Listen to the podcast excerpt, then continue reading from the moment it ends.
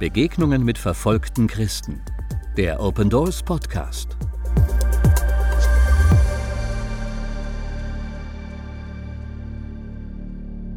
Jemand fragte, was hat der Pastor dir denn getan? Und er sagte, nichts, aber ich hasse ihn trotzdem.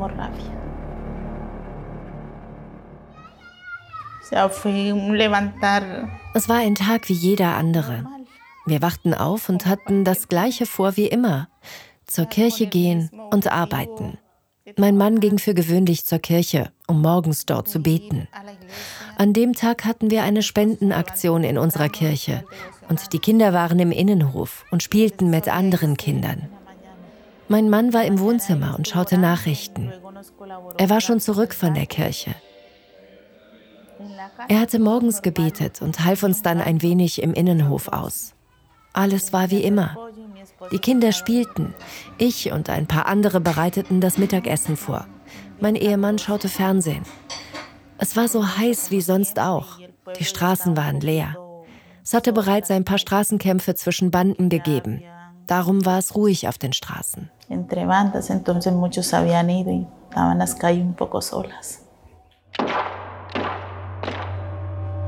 Auf einmal hörten Alba und die anderen Frauen Schüsse. Wir rannten dorthin, wo mein Mann war, aber ein kleines Mädchen holte uns ein. Sie fand ihn als Erste. Mein Mann war der Beste. Er war großartig. Ich glaube, er war der wunderbarste Mensch, den ich je kennengelernt habe. Wir haben alle unsere Schwächen. Aber ich sage jedem, dass Gott uns mit dem besten Menschen gesegnet hat. Er war sehr freundlich und hilfsbereit. Er hat immer mit den Kindern gespielt.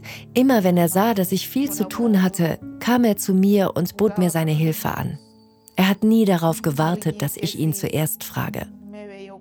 Er tat alles, was er konnte, damit wir als Familie gut leben konnten. Alle liebten ihn. Wenn wir aus der Kirche kamen, lud er alle Gemeindemitglieder auf einen Kaffee in unser Haus ein. Er machte Kaffee und gab jedem persönlich eine Tasse.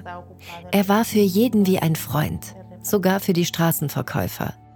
Ich weiß nur, dass es einige Kommentare gegeben hatte.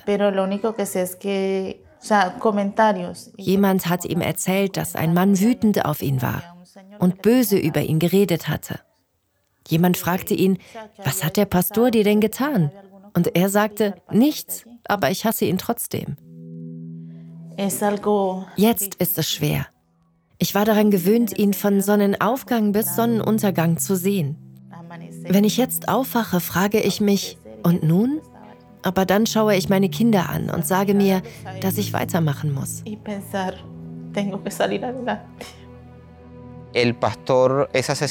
Pastor Plinio wurde umgebracht, weil er einen Unterschied in seinem Dorf machte. In dieser Region gibt es einen bewaffneten Konflikt zwischen drei verschiedenen Gruppen. Der Pastor wurde umgebracht und wurde zu einem der Opfer dieses Konflikts. Der Mord an Pastor Plinio hinterließ bei der ganzen Familie tiefe Traumata. Auch bei Sebastian und Daniela, die fünf und elf Jahre alt sind. Es ist für beide sehr schwierig. Sie gehen unterschiedlich mit der Situation um. Sebastian macht es sehr offen. Er hängt sehr an mir und an seiner Schwester. Er weint viel und sagt Dinge wie, ich will nicht, dass dir etwas passiert, sonst bin ich alleine. Daniela ist da leiser. Sie weint manchmal, aber redet sonst nicht viel darüber. Wenn sie weint, sagt sie aber, wie sehr sie ihn vermisst. Für Familien und Kinder, die aufgrund von Verfolgung tiefe seelische Wunden haben, führt Open Doors seit einigen Jahren Kinderzentren in Kolumbien. Mitarbeiter wie Pastor Jorge und Pastor Medardo unterstützen Alba, Daniela und Sebastian so gut sie können. Niemand ist jemals vollständig darauf vorbereitet, einen geliebten Menschen zu verlieren. Absolut niemand. Die Unterstützung, die wir anbieten, erlaubt uns nicht nur Alba in ihrem Glauben zu helfen, sondern ihr auch in ihrer Trauer beizustehen. Hier im Kinderzentrum bekommen sie Liebe, Zuneigung und Jüngerschaft. Wir predigen nicht nur das Wort Gottes, sondern stehen ihnen auch im Alltag bei. Es ist einfacher für sie, hier mit ihren Traumata umzugehen.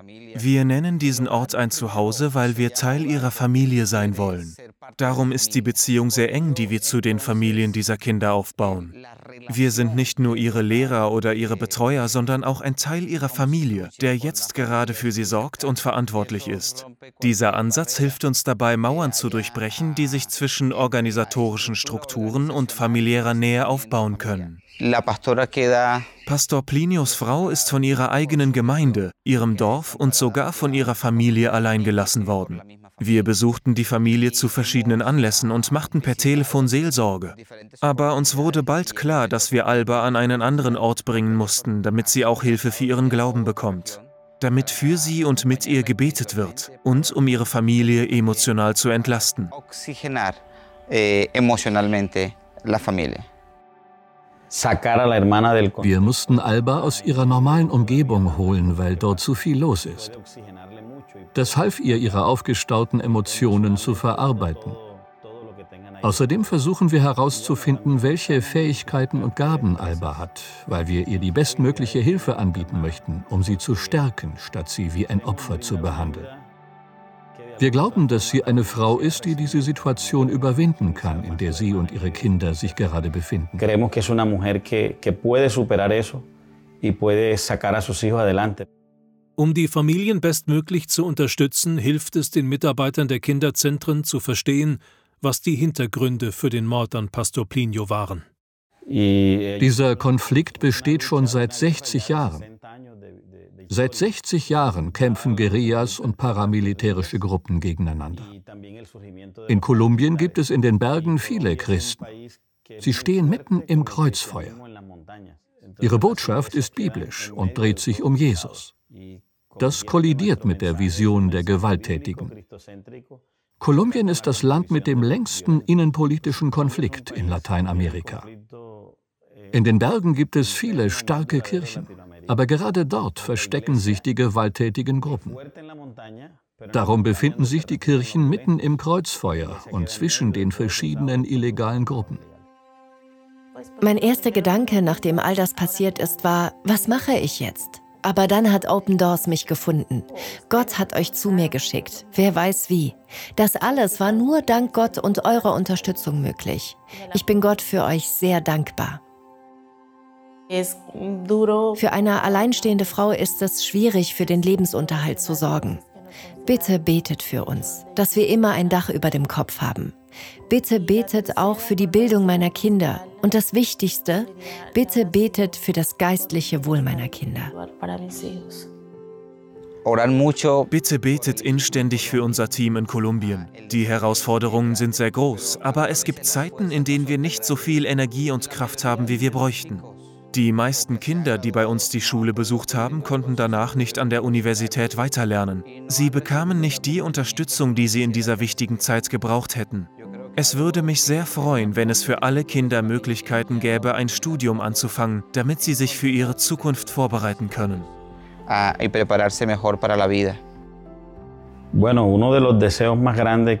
meiner größten Wünsche, die ich im Herzen trage, ist, ein Zentrum zu bauen, um Unterricht und umfassende Betreuung für die verfolgten Christen in Kolumbien anbieten zu können. Wir helfen zwar schon in diesen Bereichen, aber immer noch nur bei Einzelfällen. Ich würde gerne systematischere Hilfe anbieten, die zielgerichtet ist. Eh, más concentrado en los procesos.